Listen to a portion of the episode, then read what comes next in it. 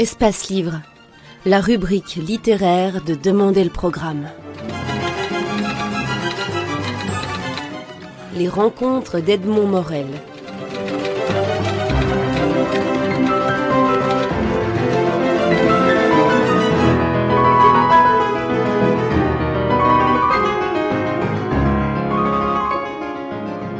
Eric Emmanuel Schmitt, vous venez de, réaliser le deuxième film de long métrage tiré d'un de, vos, romans. Enfin, dans, le premier cas, c'était une nouvelle. Ici, c'est Oscar et la Dame Rose, tiré du roman homonyme. Vous avez l'habitude de prendre des risques avec les genres que vous abordez.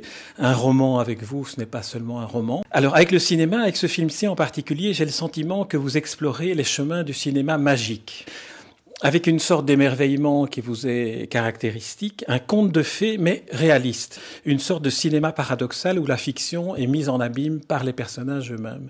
Est-ce que c'est une définition qui vous correspondrait, ou en tout cas qui correspondrait à ce film-là, le cinéma magique et paradoxal?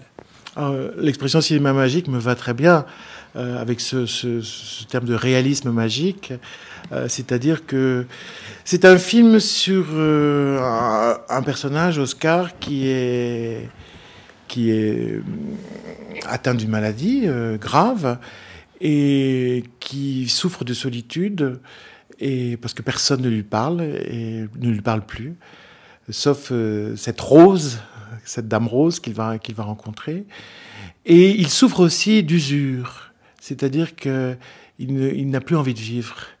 Et ce que va lui apporter cette cette dame rose, c'est l'envie de vivre, le, la réflexion, l'émerveillement, et c'est là qu'on arrive à ce que vous dites, c'est-à-dire le, le, réalisme magique, c'est-à-dire euh, euh, elle va lui, montrer la, la, la, beauté du monde, la beauté des, des, liens. Il va développer un amour avec une petite fille, Peggy Blue. Euh, il va devenir un flocon avec elle pour danser dans la nuit.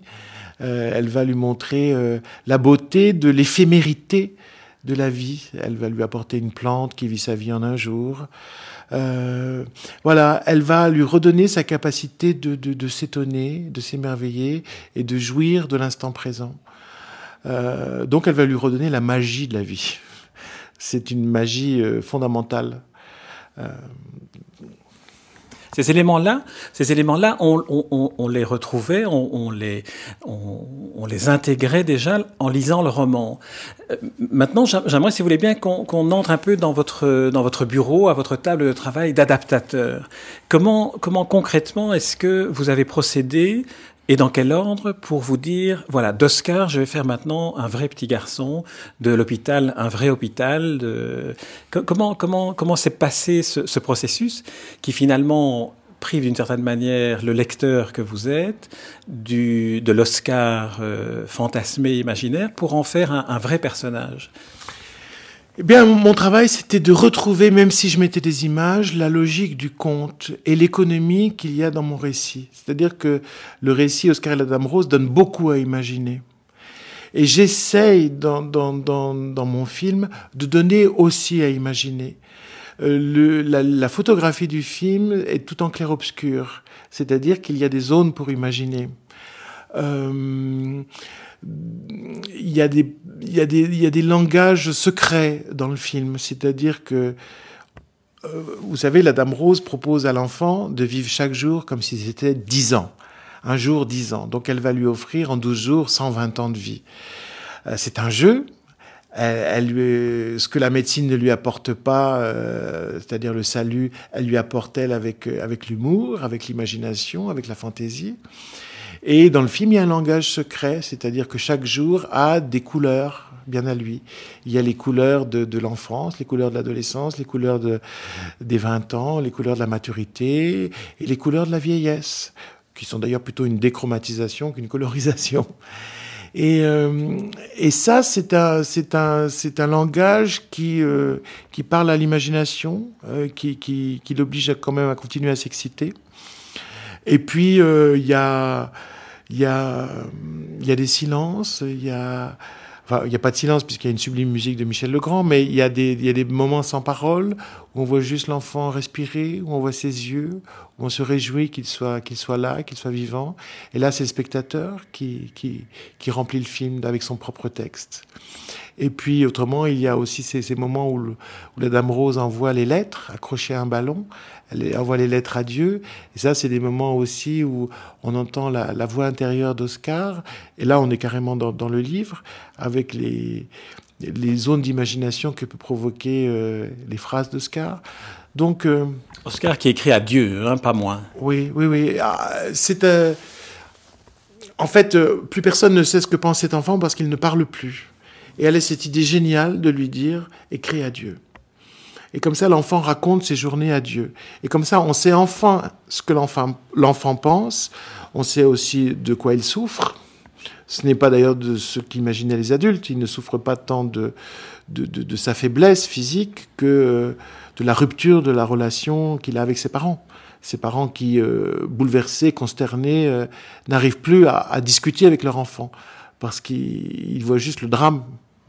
Et, dans leur enfant malade, ils ne voient plus l'enfant, ils voient la maladie.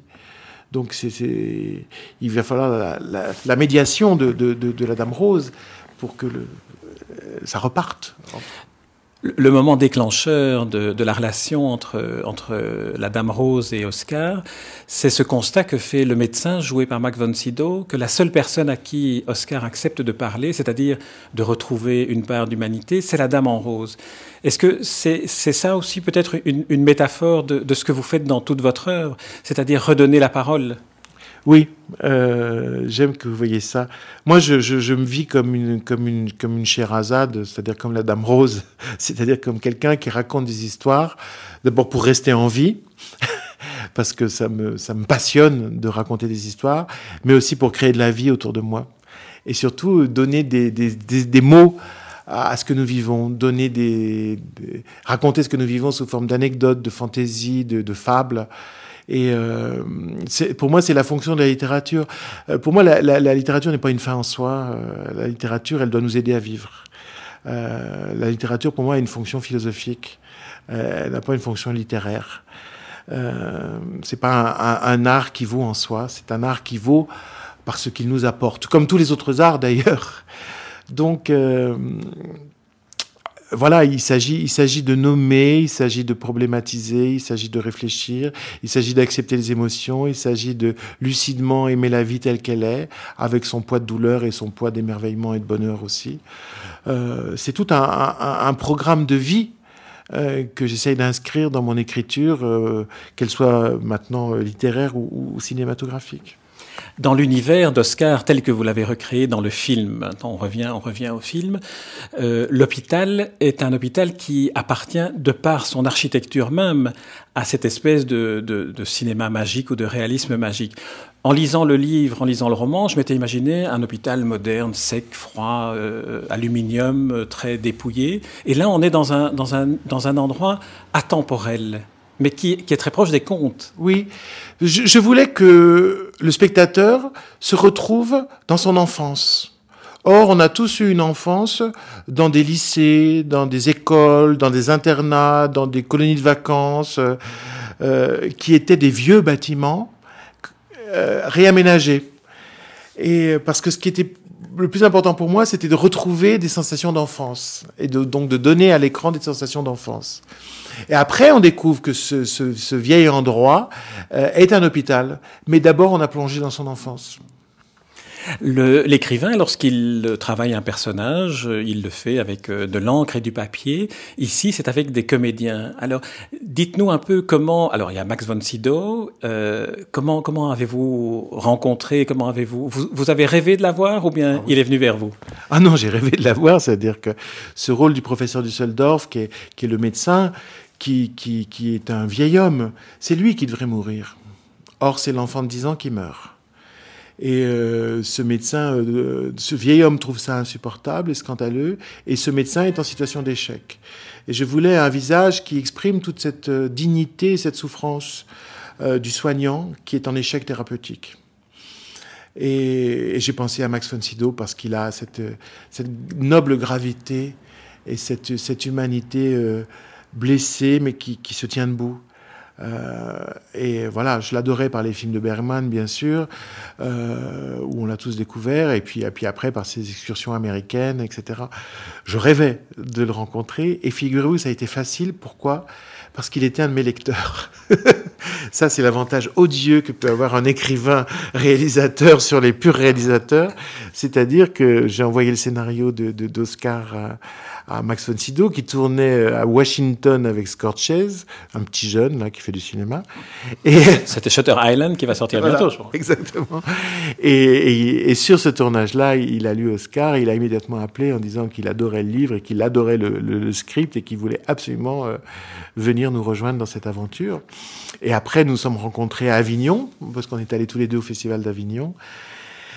Et, et, là, j'ai découvert qu'en fait, il me, depuis des années, il avait lu plusieurs de mes livres. Je ne sais pas dans quelle langue d'ailleurs, parce qu'il en parle plusieurs, euh, si c'était le suédois, l'anglais ou le français.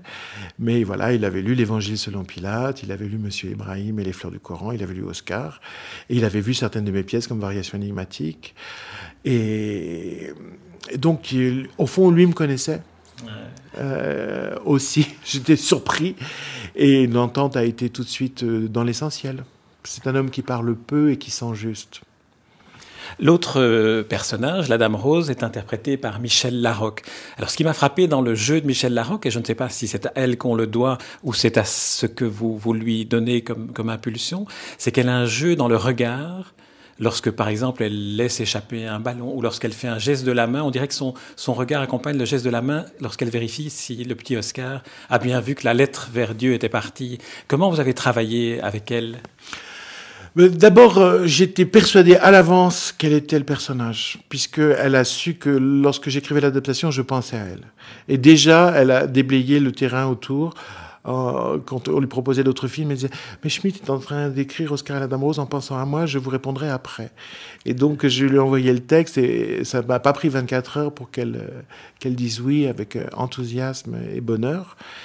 Et je l'avais choisi parce que je pensais qu'elle avait toutes les couleurs toutes les couleurs du rôle, mais je dirais surtout toutes les couleurs d'une femme, d'une femme complète. C'est-à-dire que dans le film, elle est, elle est euh, à certains moments sensuelle, à d'autres moments euh, rigide. Euh, elle est, elle est, elle est dure, puis elle est tendre. Euh, elle est en refus de ses émotions et tout d'un coup elle y cède. Euh, elle évolue vers une sérénité merveilleuse. Je savais qu'elle avait toutes ces couleurs-là parce que je l'avais observée. On se connaissait pas, mais je l'avais observée. Et euh, et ça a été euh, une rencontre qui s'est construite à la fois entre nous et entre le petit comédien euh, Amir et elle.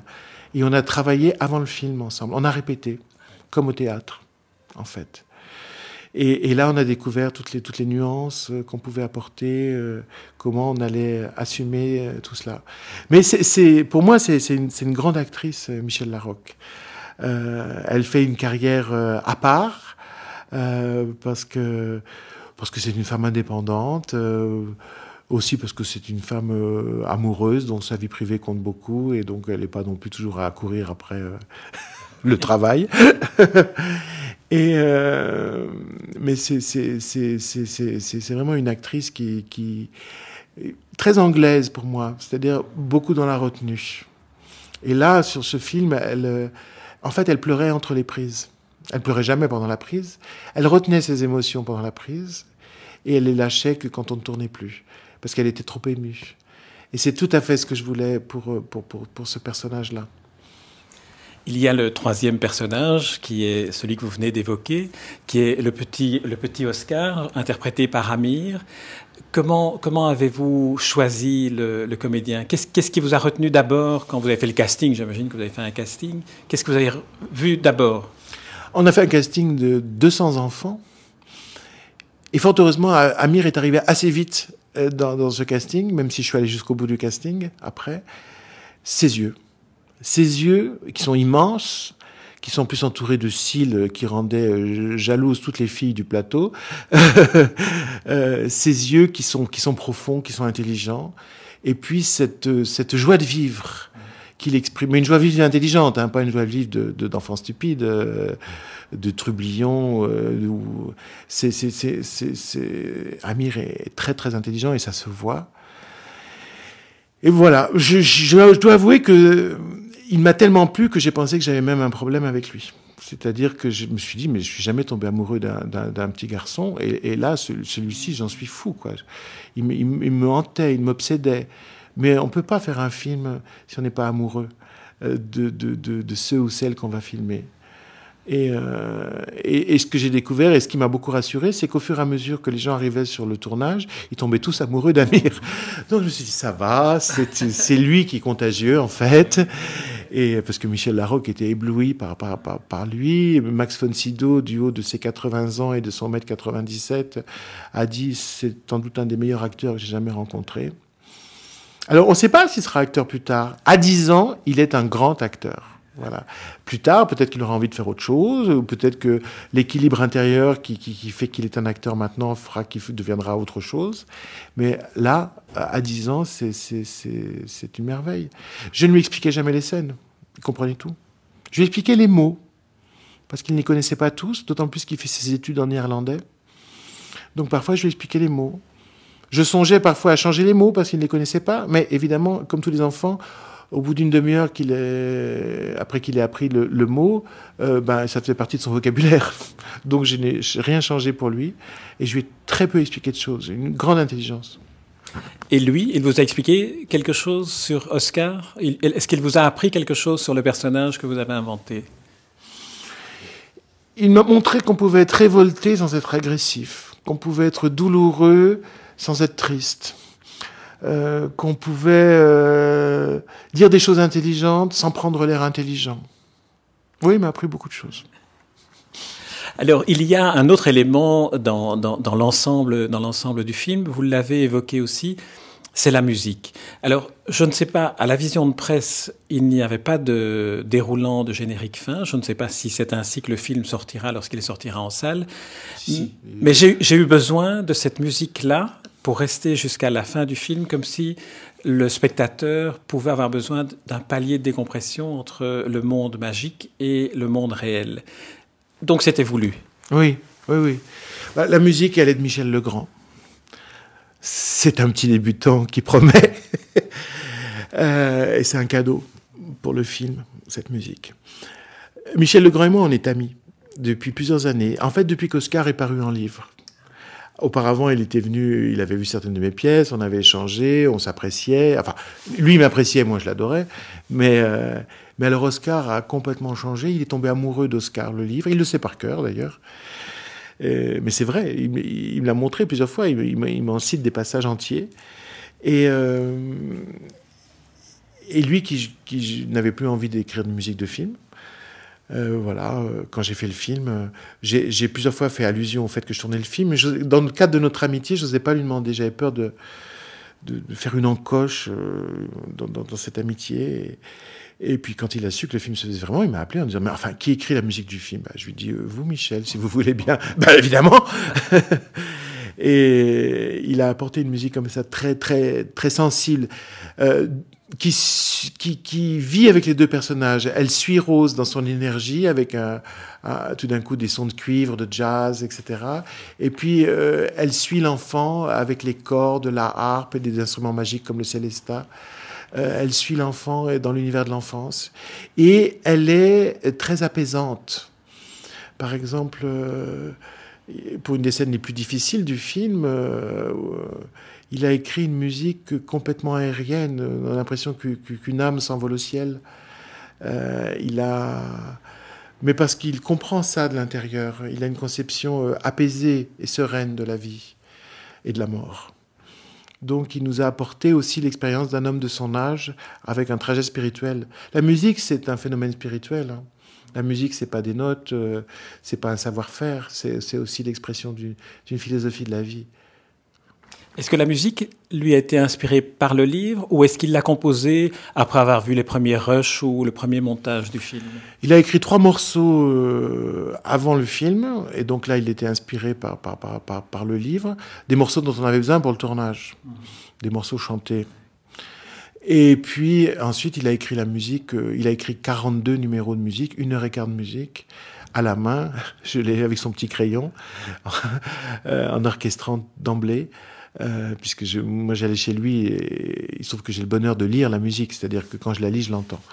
Donc j'allais j'allais voir le travail avec lui sur les partitions. Et euh, il a écrit vraiment une grande partition et, et longue partition. Et il, mais en fait, euh, il m'a aidé à ce moment-là du film. C'était le moment du montage. Et le premier montage que j'avais fait était plus court. Et il a regardé plusieurs fois le film avec moi en me disant Eric, euh, vous allez trop vite, j'ai pas le temps d'éprouver l'émotion. Vous me la coupez en enchaînant. Est-ce que ça peut durer plus? Donc j'ai en fait rallongé certains moments pour laisser la place à l'émotion et donc pour laisser la place à la musique. Et là, il me disait des choses très intéressantes. Il me disait, vous savez, le, cinéma américain, euh, puisqu'il a fait une grande carrière à Hollywood, le cinéma américain aime ses images. Et donc il aime la musique, parce que sur des pures images, on peut mettre de la musique. Le cinéma français n'aime que ses mots et son dialogue. Donc il n'y a pas de place pour l'image et pour la musique laissez. Euh, il me dit la photographie de votre film est très belle. C'est Virginie Saint-Martin qui l'a faite, une Belge. La photographie de votre film est très belle. Les acteurs sont concernés. Laissez vivre l'image. Ne faites pas confiance qu'au dialogue. Et du coup, j'ai vraiment remonté le film en fonction de ça. Et c'est devenu le film que vous avez où il a euh, mis euh, cette musique. Alors c'était très drôle parce que quand je voyais le film avec lui, il se penchait vers l'écran et je voyais qu'il entendait une musique. Et moi, je me penchais vers lui pour essayer de voir si je l'entendais. Et je n'entendais rien. Ah et je me disais, zut.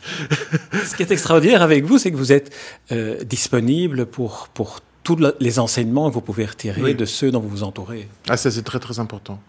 ce qui m'a plu, c'est que mes, mes, mes, mes, collaborateurs ou co-artistes du film euh, m'ont tous dit à la fin que, je savais parfaitement ce que je voulais, mais je les laissais libres et ils pouvaient apporter énormément. Et, j'écoutais. Bien sûr, le, cinéma, c'est un, c'est un, c'est un art collectif. Euh, il faut, il faut qu'il y qu'il y ait un capitaine, mais euh, parfois c'est peut-être mieux que le capitaine soit l'auteur, puisqu'au fond tout sort de sa tête. Mais euh, si on n'écoute pas les autres et si on et si on ne crée pas aussi une ambiance de stimulation qui fait que chacun de, de l'acteur au technicien a envie de donner le meilleur, eh bien, il n'y a pas de film. J'ai le sentiment que ce film est une étape très importante pour vous. Est-ce que je me trompe? Qu'est-ce que vous attendez du public? Bah, Moi, c'est une étape parce que, parce que pour moi, c'est, ça y est, je me suis emparé de l'instrument cinéma. C'est un film qui ressemble vraiment à ce que je voulais. Et euh, non, moi je n'attends rien du public, je lui propose. J'ai jamais attendu quoi que ce soit du public. J'ai toujours été euh, le cœur battant euh, à apporter ce que j'avais écrit, en espérant que ça puisse trouver preneur. Lorsque, et ce sera ma, conclusion parce qu'on arrive au terme de, de, cet entretien, lorsque je suis sorti sur la musique de Michel Legrand de cette projection de presse, je pensais être le dernier à quitter la salle. Or, le petit Oscar était derrière moi avec sa maman et sa grand-mère. Et en me tournant vers eux, je me suis rendu compte que la maman et la grand-mère étaient en larmes et que c'était le petit Oscar qui les consolait.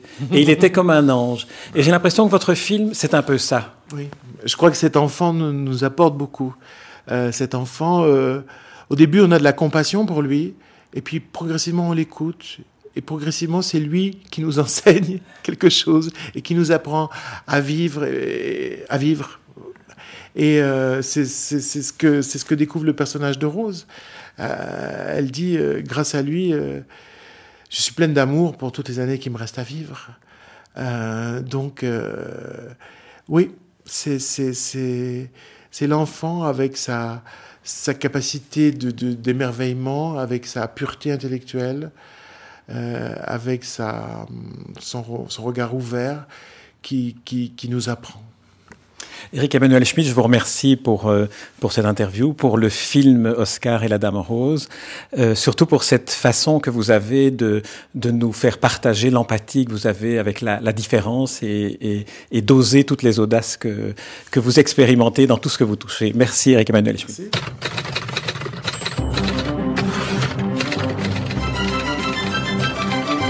Espace Livre, la rubrique littéraire de Demander le programme. Les rencontres d'Edmond Morel.